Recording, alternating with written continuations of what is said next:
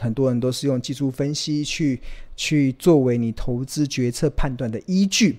那当这段时间其实有很多的网友，其实在我的频道下方留言，大家就在讨论。因为其实我是蛮明确的表示，我是蛮明确的表示。大多数的散户是不适合学技术分析的，然后大家就很多的人就会来攻击嘛，因为现在目前技术分析在散户的市场是主流，是的确是主流，不管媒体爱讲，然后基本上大多数的散户在接触股票市场，确实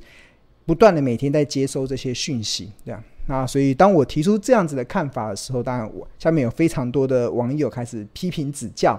那我都虚心接受。那我首先我还是要表达我的立场啦。那我的立场是什么呢？其实，如果我们从能否赚钱的结果论来看，能否能够投，能否赚钱的结果论来看，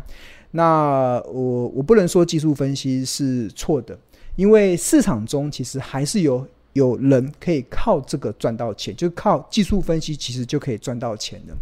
但是我自己的观察，其实呃。他要能够靠技术分析赚钱，他有一个前提跟一个逻辑，就是他必有一个前提啊，就是他必须得建立在你这个投资人好了，你是可以盯盘，然后你的个性可能是属于比较快很准，比较属于勇于停损，也勇于追股票，甚至很容易大进大出的这样子的交易者。那其实大多我。所以你要你要前提，你要靠技术分析赚。像庆农所认识的有些朋友，确实是可以靠技术分析长期在股市中赚到钱。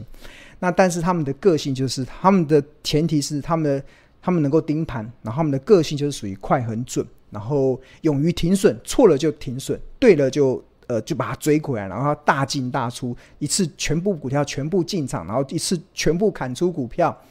然后那。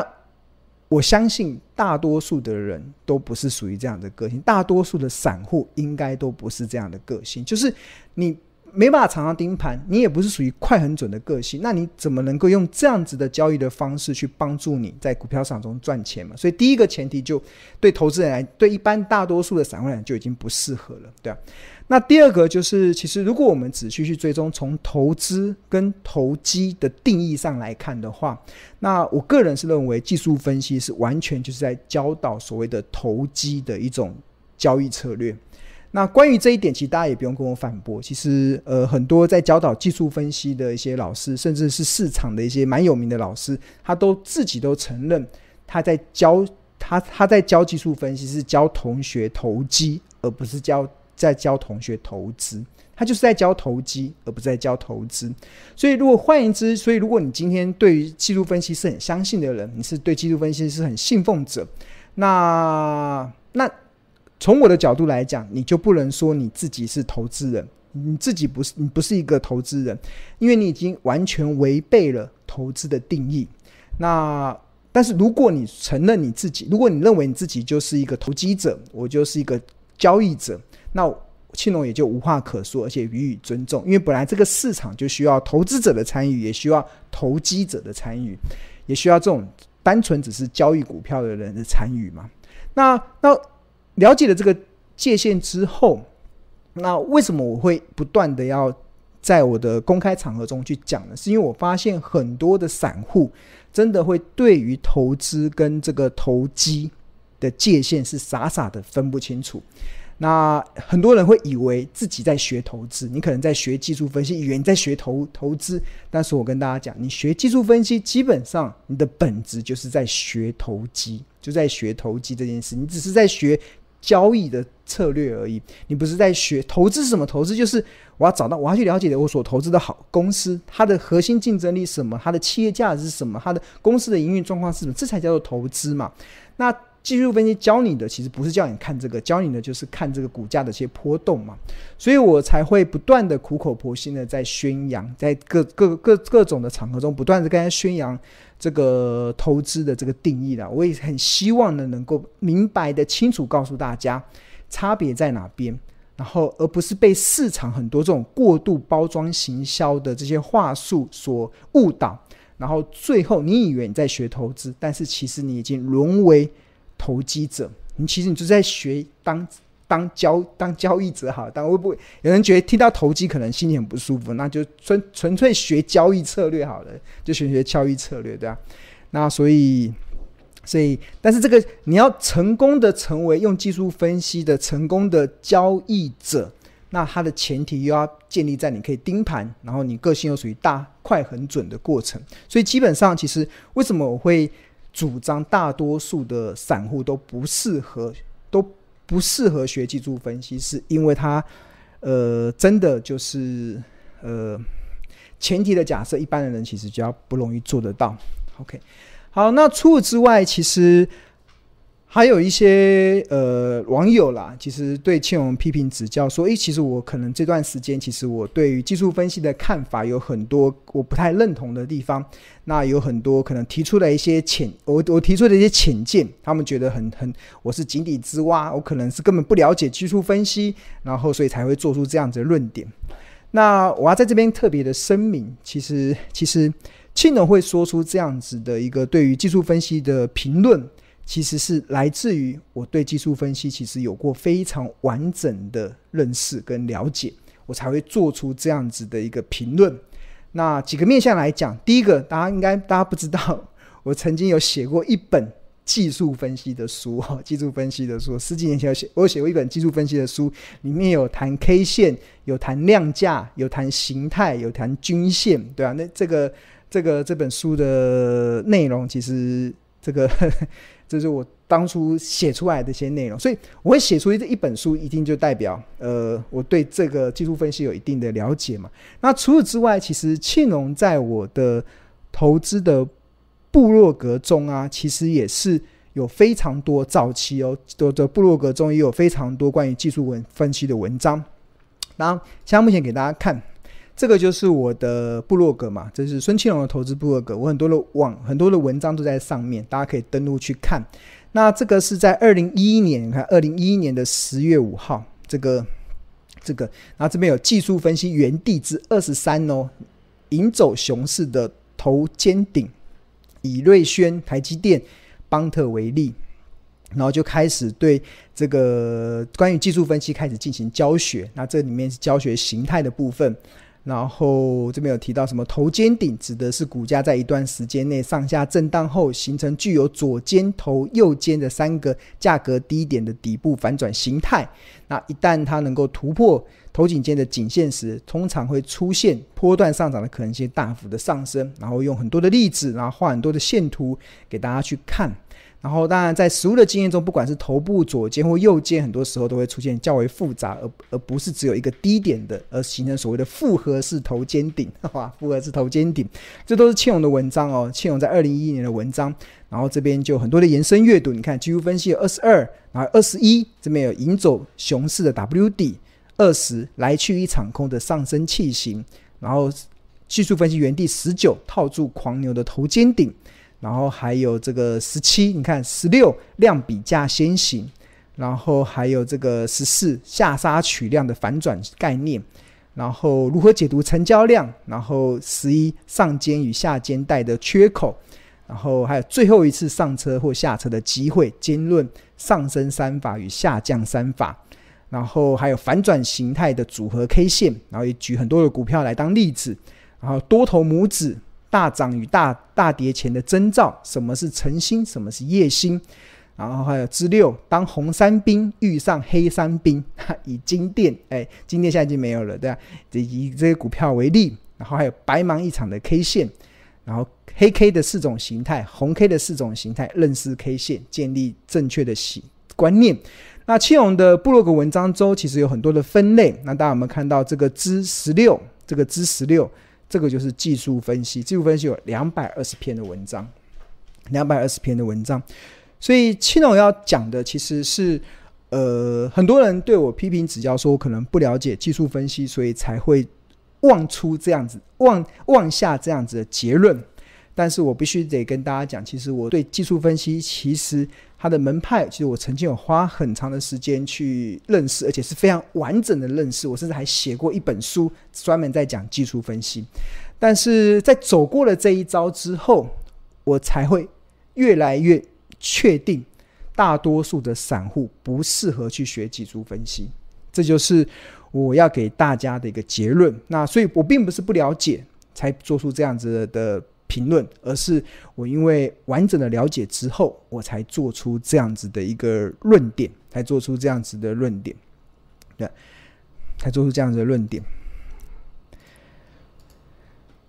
那当然，市场中确实还是有。蛮多人，还有一些人确实是可以靠技术分析赚钱。所以，我们从结果论来看，确实是不可讳言的。但是，它必须得建立在很多的假设上。那甚至庆隆在我的前一本著作《十二招独门秘技找出标股基因》这本著作中，你看啊第五招小 K 棒大学问，也认识头部与底部讯号，这也是在讲技术分析。第六招看穿生命线跟骗线，大赚小赢，大赚小赔。大大赚小赔是赢家，这也是在讲技术分析。那当然我，我这个的这本书里面用了非常多的大量的呃历史的回测、电脑的回测，去检视很多市场以为的技术分析它的胜率是多少。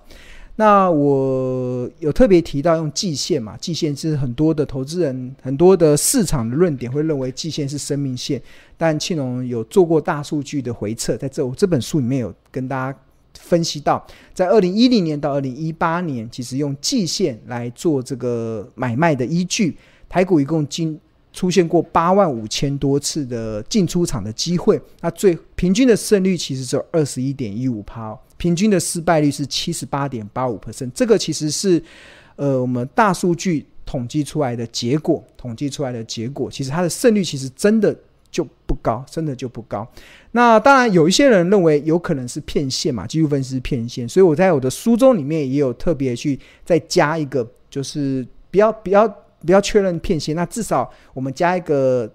呃 double check 嘛，对啊，我们有一个呃有一个就是确认讯号，就是。季就是股价站上季线超过三天，或者是股价站上季线超过三 percent 啊，就加三加三天或者加三 percent，当做站上季线的确认信号，确认信号去降低那个判断骗线的几率。然后一样，我们在跑客观数据的时候，二零一一年到二零一八年总进场数是两万多次，平均的胜率其实也只有三十七 percent，失败率还是六十二 percent。但是，当我们看到，就是虽然平均胜率三，就是我在跑大数据的时候，呃，胜率大概只有两成跟三成，但是很多的投资人还是会，很多的散户还是会喜欢用，还甚至市场很多交易者还是喜欢用技术分析来决定你买卖进出场的决定。那关键是什么？关键其实就在我们这边有个细节。当我们看到，虽然虽然哦，虽然它的平均胜率只有三十七 percent，但是啊，当我们看到平均报酬率是多少？四点二二 percent，四点二二 percent，就是我赚钱的几率比我赚钱，我一百次中三十七次是赔钱，六十二次是。哎，三十七次是赚钱，六十二次是赔钱。一般人总认为，在这样情况下，你怎么可能赚钱？我一百次中，不要讲一百次，好，十次中啊，一百次啊，一百次中有三十七次会赚钱，六十二次会赔钱。那你觉得这样子的交易交易的策略能够赚钱吗？还是可以？因为就大数据的统计来讲，你看它的平均胜率还是可以来到四点二二 percent。那怎么办到的？怎么办到的？就表示你还是可以赚钱啊？怎么办到了？它就是来自于这个大赚小赔，就是你用技术分析的操作，你必须得非常的严格的执行所谓的大赚小赔，就是因为失败几率很高，所以你必须得严格的执行大赚小赔。那怎么做呢？你看，比如说我本金是五百块，然后我分五次进场，然后第一次假设第一次本金下去一百块之后，然后亏了十五趴，我就停损出场。第二次又进去，又亏十五趴，我又停损出场。第三次又亏十五趴，停损出场。第四次亏十五趴，又停损出场。没关系，你只要有一次大赚，赚一百 percent，那你前面的亏损全部都可以弥补回来，你甚至还可以逆转胜，变成正八趴，还可以变正八趴。这个就是呃呃，我在看待技术分析的美美嘎嘎了，对啊。那当然呃。就是你要不断的能够接受小赔，不断的，然后掌握一次大赚的几率。那当然，这对于很多的投资人来讲，对很多散户来讲，其实是很难做到，真的很难做，那是太考验人心，那个中间需要太多磨难的地方了，对啊。那所以我才后来我才越来越确定，其实大多数的散户才适合所谓的价值投资。适合庆隆长期主张，不止我主张啊，巴菲特也是主张这样子，因为我们的成功几率非常的高，我们成功几率非常高，所以你不需要去忍受那个交易的过程中的那个人性的挣扎，人性挣扎的过程，所以才会有这样子的一个结论。好，所以今天庆荣想要利用这个我直播的时间跟大家来说明，也希望能够，如果我这段时间讲了一些可能让呃信奉技术分析的门派人觉得不舒服的地方，那呃呃，我这边也也予以抱歉跟抱歉，那可能就是大家的看法不太一样，但是我提出我的看法，而且我提出我认为呃我的看法，对啊，那我也希望能够。能够帮大家明辨投资跟投机的差异性。那我也希望很多的散户真的，因为市场太多过度行销包装的言论，会让很多的散户以为你是在学投资，但是其实上其实你是在学投机，对吧？所以了解差异性之后，那你觉得这个门派适合你，技术分析适合你，你就是天生的交易者的好手。那我们也予祝福，因为确实市场的确是有一些人。可以靠这样子的方式赚到钱，那当然我们就予以祝福，也予尊重。那当然，我讲的就是我认为大多数的散户、大多数投资人真的不是这样个性，所以不要走错路，不要一开始就走错路，去学了一个根本你不适合的方式，那最后的结果当然自然而然就是伤痕累累。那我们不管是用什么分析啦，来在在做投资，我们的目标都是一致的。我们的目标都是一致，我们的目标都是希望能够在股票市场中赚钱，而不要赔钱。我们的目标，我相信大家目标都是一致的。不管今天用什么方式，你各种的方式，我们目标都是为了赚钱，而不要赔钱。那呃，当然，技术分析有成功的经验，那当然我们的门派也有非常多成功经验。那我只是跟大家说，我们的门派的。不管从各个角度来看，确实是有很很适合很多的散户，可以创造出更好的一些生活品质，所以就提供给大家去分享的。那我觉得今年更明显啊，今年上半年经历过这样子的一个股市的波动之后，那呃，庆隆老师是用价值投资当做我的投资的依据，那到目前为止，我们确实都还是能够富贵稳中求。那所以，当我们的目标都是追求要赚钱，当我们的目标都是追求不要赔钱的时候，那大家就要好好的思考，你现在所用的方式到底适不适合你。那最后还是要不免推荐一下，我十十月份的开不看不看盘投资的获利，一年只开一次啦，因为呃。基本上我，我我的本业并不是在开课开课的，但我会希望透过开课的过程中分享一些我在过去一年以来的一些经验，然后也希望能够帮助投资人，帮助大多数来上课的学员能够建立起自己开战斗机的能力。我飞给你看之外，告诉你可以成功。我也希望我没办法，我没办法带你飞，但是我希望你看着我飞成功之后，你也可以燃起，你也可以成功达到财富自由目标的希望。好，那我们先休息一下，看一下广告，喝口水，待会再回到现场。一年一度的课程要开课了，只开一次课，然后最新的课程将在十月份开始开课，记得。